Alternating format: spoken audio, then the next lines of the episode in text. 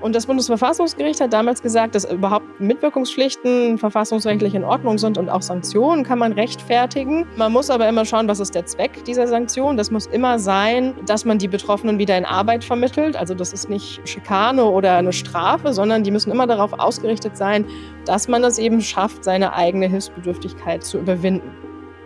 Grundgesetzlich. Grundrechte hier und jetzt.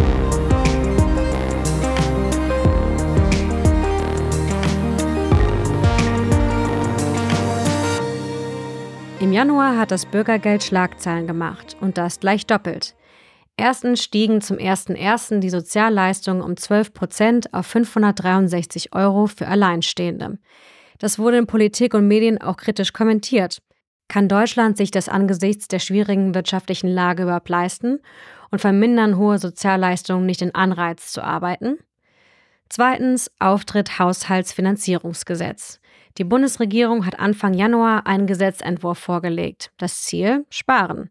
Mit dem Entwurf reagieren die Koalitionsfraktionen auf die haushaltspolitischen Folgen des Urteils des Bundesverfassungsgerichts. Zur Erinnerung, das Gericht hatte im November letzten Jahres den Nachtragshaushalt, also die nachträglichen Änderungen am Bundeshaushalt von 2021 für verfassungswidrig erklärt.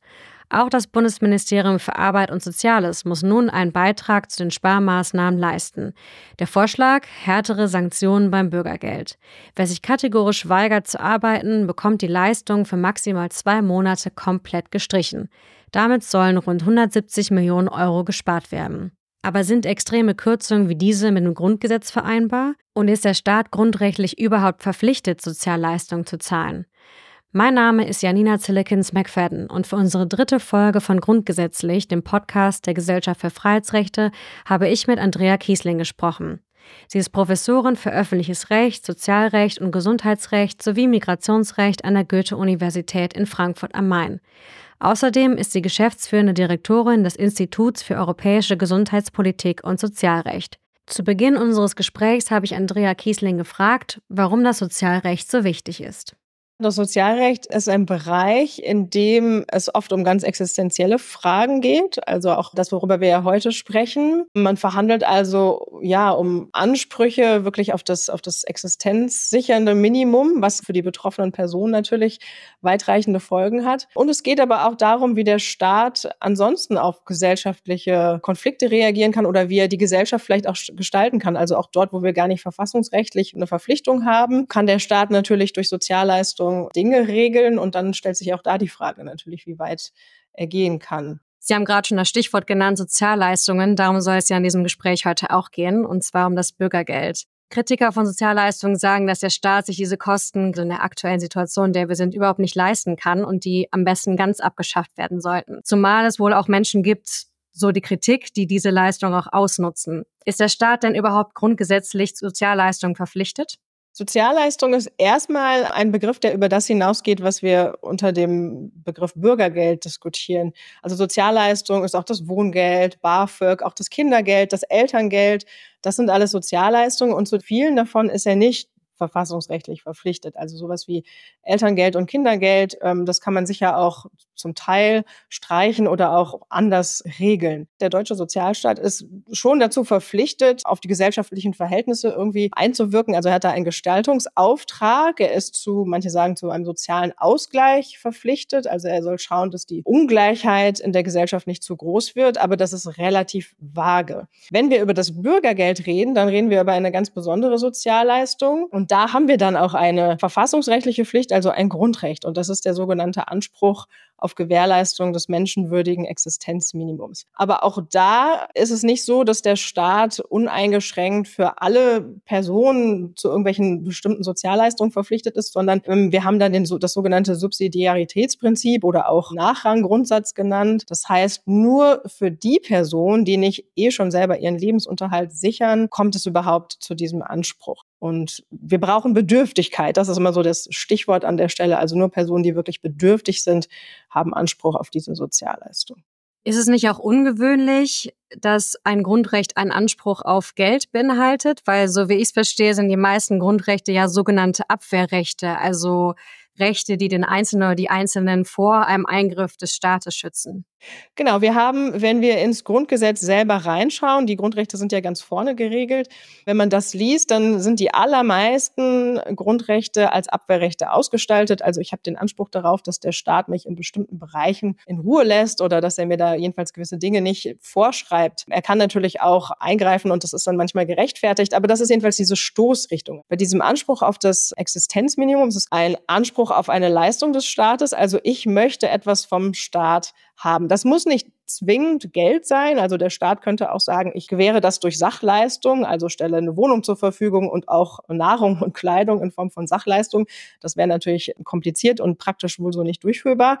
Aber es wäre ja immer noch eine Leistung. Also der Staat gibt mir was. Und das ist die große Ausnahme. Und es steht, dieses Grundrecht steht auch nicht vom Wortlaut her ausdrücklich im Grundgesetz drin. Also es wurde erst später entwickelt. Das wäre auch meine nächste Frage. Wie leitet sich dieses Grundrecht denn aus dem Grundgesetz ab? Weil da steht ja sicherlich nicht drin, der Staat muss dem Bürger so und so viel Geld überweisen. Also es steht nicht ausdrücklich drin. Wenn wir, wie gerade nochmal ins Grundgesetz schauen, sind viele Grundrechte so formuliert, dass ich auch als Laien grob wüsste, worum es geht. Also bei der Meinungsfreiheit steht die Meinung drin, bei der Versammlungsfreiheit das Wort Versammlung, bei der Berufsfreiheit der Beruf. Das ist natürlich immer noch nicht vollkommen klar sofort, was das jetzt genau dann umfasst, aber man hat so die Vorstellung davon und es ist ausdrücklich jedenfalls geregelt. Und bei diesem Anspruch kombinieren wir zwei Grundgesetzartikel. Einer davon ist noch nicht mal ein Grundrecht selber und das ist einmal die Menschenwürde in Artikel 1 und einmal das Sozialstaatsprinzip. Das ist in Artikel 20 Absatz 1 geregelt und eben gar kein eigenes Grundrecht. Und das wird jetzt kombiniert und weil der Staat eben aus dem Sozialstaatsprinzip zu gewissen, ja, sozialpolitischen Aktivitäten verpflichtet ist,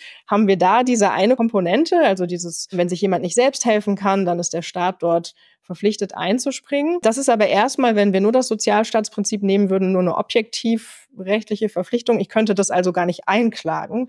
Und die Menschenwürde nehmen wir dann hinzu, um zu sagen, dass jeder einzelne Mensch, auch unabhängig davon, ob er vielleicht irgendein Fehlverhalten an den Tag gelegt hat, vielleicht auch Straftaten begangen hat oder irgendwas anderes, was man als Gesellschaft so gar nicht will, dass er unabhängig davon aber den Anspruch auf dieses Existenzminimum hat.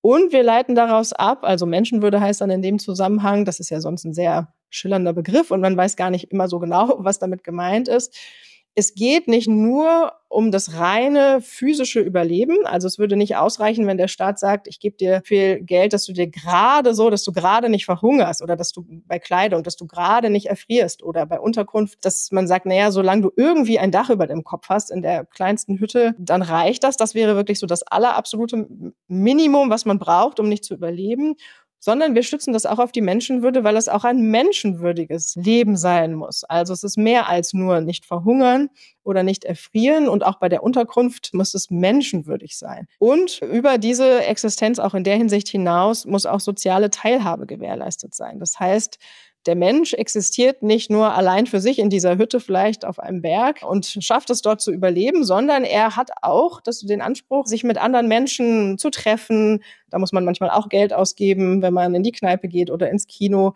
Also der Mensch existiert in diesen sozialen Bezügen, sagt man. Und das ist auch etwas, was vom Existenzminimum umfasst ist. Was Sie gerade erklärt haben, wenn ich es richtig rausgehört habe, ist diese Unterscheidung zwischen dem physischen Existenzminimum und dem soziokulturellen Existenzminimum richtig. Also die auf der einen Seite die materiellen Voraussetzungen für ein würdevolles Leben, also Unterkunft, Kleidung etc. Und auf der anderen Seite dieses soziokulturelle Existenzminimum, also ein Mindestmaß an Teilhabe auch an kulturellem Leben. Diese Unterscheidung gibt's aber noch gar nicht so lange. Die kommt aus einem Urteil vom Bundesverfassungsgericht, oder? Also man hat schon ähm, vor 2010, da hatten wir so das erste äh, große Verfassungsgerichtsurteil ähm, zu dieser Art von Sozialleistung. Damals hieß es noch nicht Bürgergeld, aber es ist im gleichen Gesetz geregelt. Das war so das erste Urteil vom Bundesverfassungsgericht, wo, einmal gesagt wurde, dass es überhaupt ein Anspruch ist, also nicht nur eine Pflicht des Staates, sondern ein Anspruch des Betroffenen. Und dieses physische und soziokulturelle Existenzminimum wurde da so ein bisschen ausdifferenziert. Und es wurde auch vor allem gesagt, dass das zwar eigentlich zwei Dimensionen sind, also wir können schon bei einzelnen Leistungen oder Posten, wenn ich das irgendwie so aufschlüsseln will, wenn ich das berechne, können wir da unterscheiden, aber es ist ein einheitliches Existenzminimum. Also ich kann auch nicht das eine gegen das andere irgendwie ausspielen. Das Bundesministerium für Arbeit und Soziales will jetzt in extremen Fällen radikale Kürzungen einführen. Die Rede ist von 100 Prozent für maximal zwei Monate. In dem Fall würde nur noch die Wohnung und die Heizung bezahlt werden, also Obdachlosigkeit soll vermieden werden. Genügt das aus Ihrer Sicht, um dieses menschenwürdige Existenzminimum zu sichern, oder ist der Vorschlag verfassungswidrig? Ja, das würde man immer gerne so mit einem ganz klaren Ja oder Nein beantworten. Und es gibt ja auch Stimmen jetzt so in der Diskussion, die sagen, das ist ganz klar verfassungswidrig und anderen geht es noch nicht weit genug. Aber ich glaube, es ist nicht ganz so einfach. Also wir haben noch ein weiteres Urteil vom Bundesverfassungsgericht von 2019. Es ist also auch nicht ganz so alt. Und da hat sich das Gericht sehr grundlegend mit der Zulässigkeit von Sanktionen befasst. Also es geht ja in der Sache um Sanktionen, dass man also eine Pflichtverletzung, die im Gesetz geregelt ist, dass man die auch sanktioniert. Also dass man nicht nur sagt, du musst irgendwie etwas tun. Du musst mitwirken, du musst zum Jobcenter kommen und Termine wahrnehmen, du musst dich bewerben, du musst äh, Arbeitsplatzangebot annehmen, sondern dass man das eben auch, wenn jemand das nicht macht, sanktioniert. Und dieses Urteil, also es ist ein sehr ausführliches Urteil, äh, das Gericht hat zu den damals geltenden Sanktionen, da hatten wir ein Schema von äh, Sanktionen in Höhe von 30, 60 und 100 Prozent da hat es relativ umfangreich Stellung genommen. Und das Bundesverfassungsgericht hat damals gesagt, dass überhaupt Mitwirkungspflichten verfassungsrechtlich in Ordnung sind und auch Sanktionen kann man rechtfertigen. Man muss aber immer schauen, was ist der Zweck dieser Sanktion. Das muss immer sein, dass man die Betroffenen wieder in Arbeit vermittelt. Also das ist nicht Schikane oder eine Strafe, sondern die müssen immer darauf ausgerichtet sein, dass man es eben schafft, seine eigene Hilfsbedürftigkeit zu überwinden. Und das Gericht hat dann damals gesagt, bei Sanktionen in Höhe von 30 Prozent ist das in Ordnung. Man kann davon, man kann unterstellen, das ist nicht vollkommen klar, aber man kann unterstellen, dass das vielleicht auch irgendwie eine Wirkung erzielt. Und 30 Prozent ist natürlich weniger als 60 und 100 und dass das irgendwie noch verhältnismäßig sind.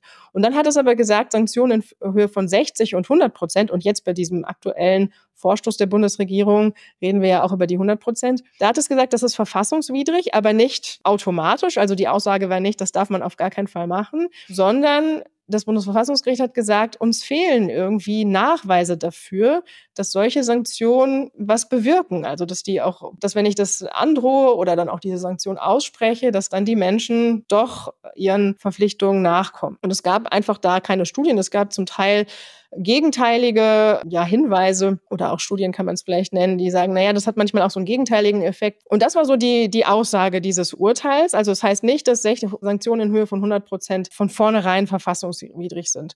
Und das Bundesverfassungsgericht hat auch damals, und das stand so ganz am Ende in dem Urteil, auch sogar nochmal ausdrücklich gesagt, dass wenn man eine zumutbare Arbeit ablehnt, und zwar ein konkretes Arbeitsplatzangebot, was die menschenwürdige Existenz tatsächlich und unmittelbar dann durch dieses Einkommen sichern würde, dann könnten auch 100 Prozent Sanktionen gerechtfertigt sein. Genau auf diese Passage stützt sich jetzt der Gesetzentwurf, den, den gibt es ja schon von der Bundesregierung. Ähm, und sie wollen jetzt eben äh, so eine 100%-Sanktion einführen, begrenzt auf zwei Monate. Das heißt, nach zwei Monaten spätestens wird es aufgehoben.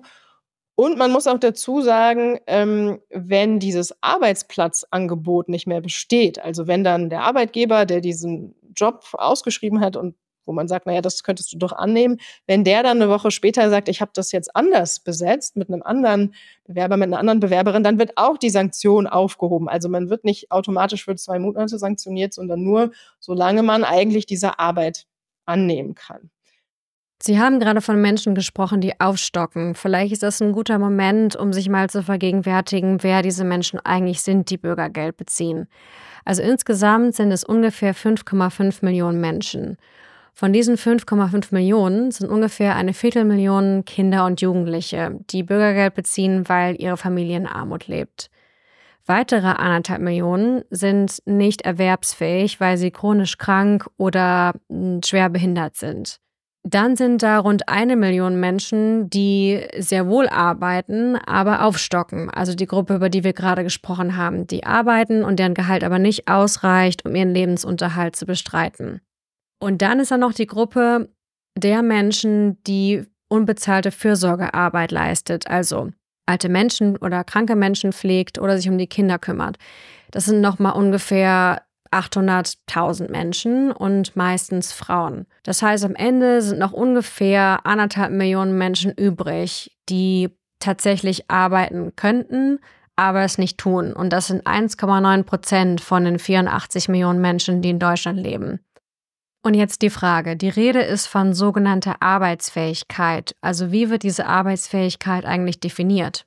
Wir haben im Gesetz eine Definition von Arbeitsfähigkeit und das ist nicht so, wie man das vielleicht meint, dass man 40 Stunden die Woche eben körperlich schwer arbeiten können muss, sondern es ist, es ist viel, viel weniger. Aber immer noch, wenn man sich auch da den Stundenumfang anschaut, ist immer noch die Frage im Einzelfall, was sind genau an der Stelle die Hintergründe? Also ist das eine Person, die Kinder hat, die hat vielleicht zwar Kinderbetreuung, aber vielleicht nicht in dem Umfang, wie dann das Jobangebot es irgendwie benötigte. Also wenn ich irgendwo Schichtarbeit habe, dann bringt mir natürlich die Kita tagsüber nicht so viel. Oder auch andere, also es gibt einfach so Vermittlungshemmnisse, das ist dann so ein, so ein Graubereich. Manche Fälle sollen natürlich durch die Regelung im Gesetz direkt rausfallen, also dass man die gar nicht jetzt von solchen Regelungen erfassen würde, weil da die Arbeit zum Beispiel auch nicht zumutbar ist. Das ist ja auch die Frage, was ist überhaupt ein zumutbares Angebot? Auch da haben wir eine Vorschrift, die sagt, was ist zumutbar.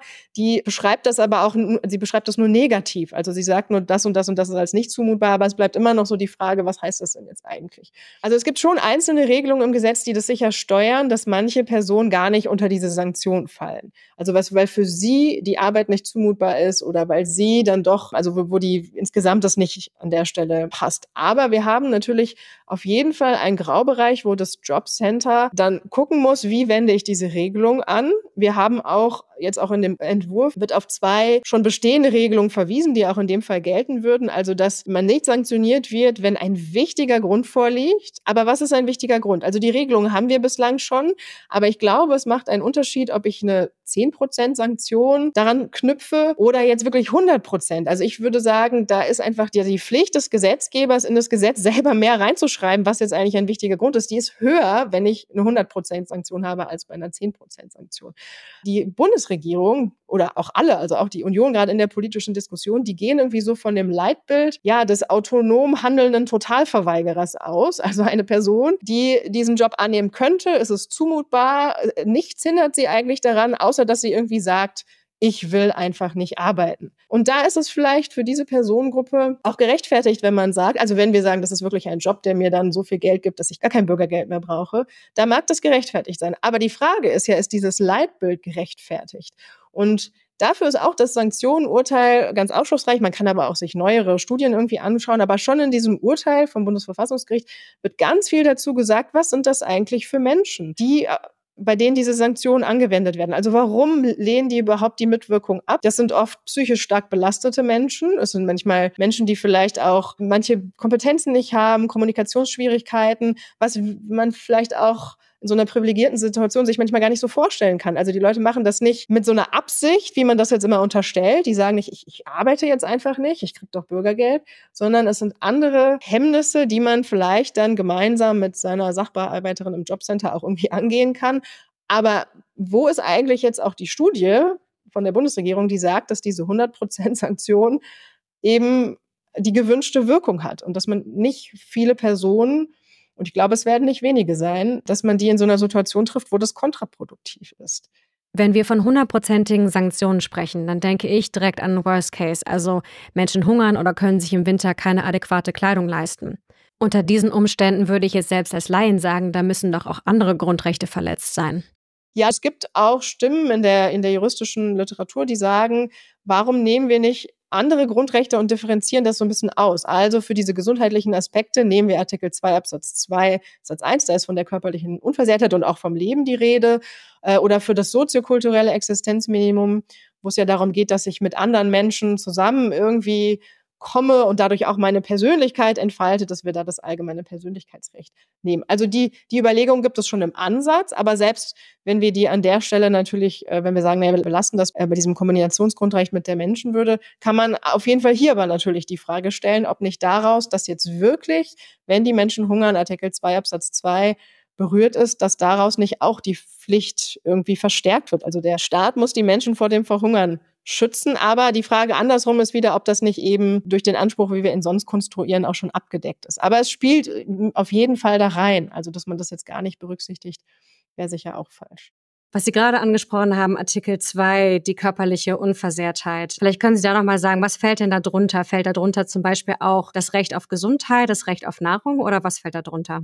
Also erstmal ist Artikel 2 Absatz 2 Satz 1, so wie es im Grundgesetz steht, ein Abwehrrecht. Wenn Sie die Gesundheitsversorgung, also wenn man guckt, habe ich da irgendwie einen Anspruch drauf, dann sind wir wieder beim Existenzminimum und dann ist das einfach ein Unterfall des physischen Existenzminimums, das sogenannte medizinische Existenzminimum, dass ich auch einen Anspruch auf so eine Mindestversorgung habe im Krankheitsfall. Ist ganz umstritten, wie man das definiert. Äh, also wo diese Höhe zu ziehen ist. Ansonsten aber ist es, wie gesagt, ein Abwehrrecht. Und das ist zum Beispiel das Recht, was dann, wenn, wenn man, man geht auf eine Demonstration und die Polizei löst diese Demonstration auf und weil die Teilnehmerinnen und Teilnehmer sich nicht entfernen, setzt die Polizei Schlagstöcke ein zum Beispiel und trifft Einzelne. Das ist was, was da drunter fällt. Was ja auch nicht heißt, dass es komplett verboten, sondern erstmal einfach nur dieser Schutzbereich ist berührt. Aber auch, wenn wir jetzt ein prominent diskutiertes Beispiel nehmen, die Impfpflicht, die man versucht hat vor, ich überlege gerade zwei Jahren, glaube ich, war es einzuführen, dann ist das auch an der Stelle das, das Abwehrrecht, was ich habe, was auch nicht heißt, dass man es nicht regeln dürfte. Aber erstmal ist dieser Schutzbereich berührt und eine Impfpflicht wäre dann eben ein Eingriff in dieses Grundrecht. Und das Zweite, was Sie genannt haben, war das allgemeine Persönlichkeitsrecht. Klingt auch sehr abstrakt, aber Sie sagten, darunter fällt zum Beispiel, dass man teilhaben kann an der Gesellschaft. Das allgemeine Persönlichkeitsrecht ist auch so ein Kombinationsgrundrecht ähm, wie der Anspruch auf das Existenzminimum. Das fußt nämlich auch zur einen Hälfte in der Menschenwürde und zur anderen Hälfte ja in einem Grundrecht, wenn man da reinschaut, das ist Artikel 2 Absatz 1, da steht auch was von Persönlichkeit sogar drin, aber das nimmt man nicht allein für dieses allgemeine Persönlichkeitsrecht. Das ist auch ein Grundrecht, ähm, was das Bundesverfassungsgericht mal entweder erfunden oder im Grundgesetz gefunden hat, je nachdem, wie man das ähm, verstehen will und was mittlerweile ganz unterschiedlich unterschiedliche Ausprägungen hat. Also zum Beispiel auch ähm, der ganze Datenschutz, das Recht auf äh, informationelle Selbstbestimmung, das Recht am eigenen Bild, das fällt alles darunter, aber auch eben das Recht darauf, dass der Staat mich in bestimmten Bereichen in Ruhe lässt. Also zum Beispiel in meiner Privatsphäre auch da in Ruhe lässt und dass man da so einen geschützten Bereich hat. Okay, also kommen wir nochmal explizit aus Bürgergeld zurück. Vielen gehen die Sanktionen, die wir gerade besprochen haben, ja noch nicht mal weit genug. Zum Beispiel fordert Jens Spahn von der CDU eine Verfassungsänderung, um hartnäckigen Verweigerern das Bürgergeld auf unbestimmte Zeit zu streichen. Das ist jetzt eine Extremforderung. Deswegen die Frage, ist das Populismus oder ist es auch legitim, das zu fordern, wenn Menschen arbeitsfähig werden, aber sich einfach weigern? Da müsste man wieder eigentlich, also müsste man jetzt Jens Spahn zurückfragen, äh, müsste man ihn eigentlich fragen, ob denn nicht aus, wenn wir das ernst nehmen, was das Bundesverfassungsgericht an dieser Stelle sagt, oder was heißt ernst nehmen? Ernst nehmen sollten wir das immer, aber wenn wir das sozusagen konsequent fortführen, dass man sagt, wenn jemand dieses Jobangebot ähm, ablehnt, obwohl es ganz konkret besteht, ob ich dann nicht auch das länger als zwei Monate machen dürfte. Also wo sieht er eigentlich genau den Verfassungsverstoß? Ähm, und wenn ich meine, doch, da ist auf jeden Fall ein Verfassungsverstoß, ich sehe ja auch die Regelung jetzt im Ergebnis ähm, kritisch, können wir dann einfach das Grundgesetz ändern. Das Problem ist an der Stelle, dass die zwei Artikel, auf die wir ja den Anspruch auf das Existenzminimum stützen, also Artikel 1 mit der Menschenwürde und Artikel 20 mit dem Sozialstaatsprinzip, dass die der sogenannten Ewigkeitsklausel unterliegen. Also wir haben eine Regelung im Grundgesetz, die sagt, wie können wir die Verfassung ändern? Wie können wir das Grundgesetz ändern? Das kann man machen. Man braucht zwei Drittel Zustimmung vom Bundestag, zwei äh, Drittel Zustimmung vom Bundesrat. Also das ist alles möglich. Aber bestimmte Artikel darf ich aber nicht ändern. Also die sind da änderungsfest. Und dazu gehören zufällig Artikel 1 und Artikel 20. Das heißt, ich frage mich so ein bisschen, was, was Herr Spahn dann genau an der Stelle regeln wollte. Also ob man das irgendwie versucht auszuhebeln. Aber alle Versuche, Versuche, weiß nicht, das an einer anderen Stelle zu regeln oder so, würden ja trotzdem diesen Gehalt ähm, dieses Anspruchs irgendwie unterlaufen. Also ich sehe da eigentlich gar nicht die Möglichkeit, dass man das widerspruchsfrei ins Grundgesetz schreiben könnte. Artikel 1, die Menschenwürde, ist ja auch jenseits von dem, was Sie gerade gesagt haben, also der Tatsache, dass man es nicht verändern darf, auch darüber hinaus nochmal ein besonderes Grundrecht, nämlich darf der Staat darin gar nicht eingreifen. Was bedeutet das konkret und wo kommt das historisch her? Ja, das ist eine, äh, eine Besonderheit, die wir so eben gar nicht im Grundgesetz an anderer Stelle haben. Normalerweise ist das so, wenn ich ein Grundrecht habe und ich habe auch einen Eingriff in das Grundrecht, dann kann der Staat das verfassungsrechtlich rechtfertigen, also unter bestimmten Voraussetzungen. Das muss man natürlich genau prüfen. Aber Grundrechtseingriffe können gerechtfertigt werden. Und bei der Menschenwürde ist es so, dass wir sagen, wenn wir schon feststellen, dass der Staat eingreift, also dass der irgendwie dieses Grundrecht und das, was wir darunter verstehen, berührt, dann ist es nicht nur ein Eingriff, sondern es ist auch gleichzeitig die Verletzung dieses Grundrechts. Und die Menschenwürde ist eben etwas, was, also es steht oben an erster Stelle, es ist Artikel 1, das hat man 1949 mit Absicht so gemacht. Wir haben viele Stellen im Grundgesetz, deren Existenz man dadurch erklären kann, dass man so einen Gegenentwurf zur Nazizeit schaffen wollte. Also auch andere Grundrechte und andere Regelungen, auch zum Beispiel diese Ewigkeitsklausel. Gewisse Dinge kann man sicher darauf, manche mehr, manche weniger darauf zurückführen, äh, dass man so ein Zeichen setzen wollte oder dass man einfach Mechanismen schaffen wollte, die es auch verhindern, dass es nochmal dazu kommt. Und die Menschenwürde steht ganz oben an erster Stelle, weil es eben in der Nazizeit diese zahlreichen Menschenwürdeverletzungen gab. Also wo man nicht nur sagt, naja, das sind jetzt irgendwelche Eingriffe in Grundrechte, sondern die massiv, ja, also massive Schäden sozusagen angerichtet haben. Also Dinge, die so nicht mehr passieren sollen. Wir haben ja schon viel über die geplanten Sanktionen beim Bürgergeld gesprochen. Äh, was aber die Debatte nochmal angeheizt hat jetzt im Januar, waren die Erhöhung des Bürgergeldes um 12 Prozent. Politikerinnen aus der FDP sagen zum Beispiel, dass es fatal wäre, dass Sozialleistungen auf diese Art erhöht würden, weil dann kein Anreiz zu arbeiten mehr besteht. Glauben Sie, dass diese Sorge berechtigt ist? Und was sagt eigentlich das Grundgesetz zur Höhe des Bürgergeldes? Also das Grundgesetz sagt, oder dem entnehmen wir jedenfalls, es sagt ja nicht ausdrücklich etwas zur Höhe des Bürgergelds, aber so wie wir diesen Anspruch auf Gewährleistung des menschenwürdigen Existenzminimums verstehen, geht es immer darum, eben ist jemand bedürftig, das ist die eine Frage. Und die zweite ist dann sozusagen auf, als Folge davon, ich muss diesen Bedarf, also das, was ja die Bedürftigkeit ausmacht, den muss ich decken. Also ich muss immer gucken, äh, wie beschreibe ich eigentlich, was die Menschen zum Leben und für die soziale Teilhabe wirklich brauchen. Und das ist das Einzige, was an der Stelle eine Rolle spielen darf. Also das ist im Einzelnen natürlich, kann man über viele Punkte reden. Also zum Beispiel über die Frage, müssen, muss man Geld für Schnittblumen haben? Da sagt der Gesetzgeber zum Beispiel nein. Wenn ich mir angucke, was gehört dazu, also Wertung, darf man da auf, darf man berücksichtigen.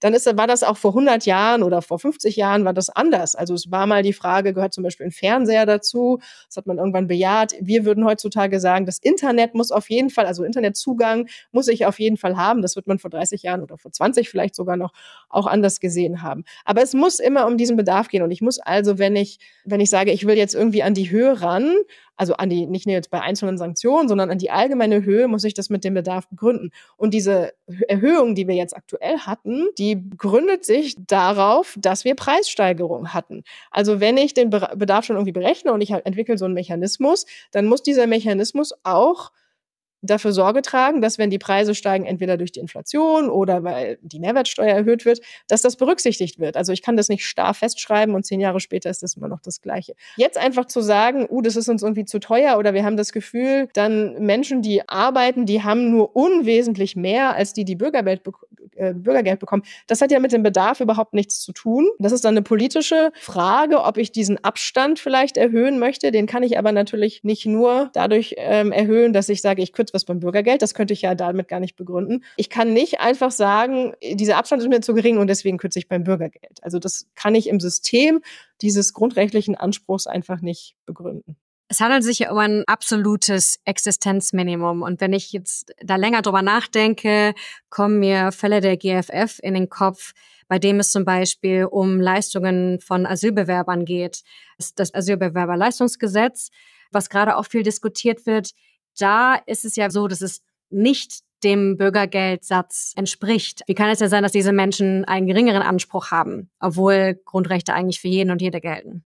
Der Anspruch, also der grundrechtliche Anspruch ist genau der gleiche. Also wir haben da nicht irgendwie ein anderes Grundrecht, ähm, sondern der, die einzige Möglichkeit, dass man irgendwie denen mehr, also weniger Geld gibt. Also die einzige Möglichkeit, das zu begründen, ist, dass man sagt, die haben einen geringeren Bedarf. Also dass man sagt, jemand, der im Asylverfahren ist, der braucht manche Leistung, manche Dinge braucht er einfach nicht. Also dieses Brauchen jetzt im Sinne von, was wir so als Minimum verstehen. Und das ist eine ja auch politisch und aber auch verfassungsrechtlich, also auch in der Verfassungsrechtswissenschaft zum Teil ganz umstrittene Frage, ist das jetzt zulässig? Haben die wirklich einen geringeren Bedarf? Das Bundesverfassungsgericht hat auch mal dazu geurteilt und hat eben gesagt, gesagt, ihr müsst euch diesen Bedarf angucken. Man kann das zum Teil auch an so aufenthaltsrechtliche Kategorien knüpfen. Also zum Beispiel sagen, jemand, der im Asylverfahren ist, da sagen wir ja noch gar nicht, der darf auf jeden Fall hier bleiben und den integrieren wir schon, sondern da wäre es zulässig zu sagen, der kriegt vielleicht noch nicht ganz so viel Geld, um mit Leuten in die Kneipe zu gehen oder ins Kino, weil da wissen wir ja noch gar nicht, ob der bleibt. Das ist jetzt sehr platt gesagt. In dieser hitzigen Debatte gibt es irgendwas, wo Sie sagen, das würde ich mir wirklich wünschen? Ja, die Frage ist vielleicht, brauchen wir äh, diese hitzige Debatte in, in dieser Form überhaupt? Weil äh, es, also gerade sind ja diese Totalsanktionen sind ja Teil äh, eines Gesetzes, wo es eigentlich um die Haushalts, also um den Haushalt geht, also um die Finanzierung der Staatsaufgaben. Also es geht gar nicht um Sozialleistungen im eigentlichen Sinne, sondern darum, dass man irgendwie Geld spart. Und da wäre eben die Frage, ist das überhaupt der richtige Ansatzpunkt? Wollen wir gerade bei den Personen sparen, die eh wenig haben, die vielleicht manchmal, äh, also wo diese Sanktion schon nicht gerechtfertigt ist. Ähm, und da würde ich mir wünschen, dass man vielleicht sich mal ja an anderer Stelle sozusagen äh, orientiert und schaut, ähm, wie man dann ja seinen Haushalt zusammenbekommt und es nicht am Bürgergeld festmacht. Andrea Kiesling, vielen Dank. Ja, sehr gerne. Das war Andrea Kiesling, Professorin für öffentliches Recht, Sozial- und Gesundheitsrecht sowie Migrationsrecht. In diesem Gespräch war für mich einiges Neues dabei, zum Beispiel, dass es Artikel im Grundgesetz gibt, die nicht verändert werden können. Im Zusammenhang mit dem Bürgergeld sind mir außerdem diese drei Punkte im Gedächtnis geblieben. Erstens. Die Menschenwürde, aus der das Recht auf das Existenzminimum unter anderem abgeleitet wird, ist kein Grundrecht wie alle anderen. Artikel 1 ist ein Gegenentwurf zu den Gräueltaten im Nationalsozialismus und hat zum Ziel, Menschen in ihrem Menschsein zu schützen. Zweitens. Eine menschenwürdige Existenz ist nicht gesichert, wenn man gerade so überleben kann. Sie beinhaltet auch das Recht auf ein Sozialleben, also zum Beispiel die Möglichkeit, Menschen auswärts zu treffen und am kulturellen Leben teilzuhaben. Drittens. Sanktionen dürfen immer nur dann verhängt werden, wenn sie nachgewiesenermaßen auch dazu führen, dass Menschen zurück in die Arbeit finden. Sie dürfen nicht einfach nur bestrafen. Vielen Dank fürs Zuhören. Wir hoffen, dass es euch gefallen hat und freuen uns wie immer, wenn ihr den Podcast abonniert oder eine gute Bewertung dalasst. Für Anregungen oder Themenvorschläge schreibt uns eine Mail an grundgesetzlich.freiheitsrechte.org. Die nächste Folge kommt in drei Wochen. Bis bald.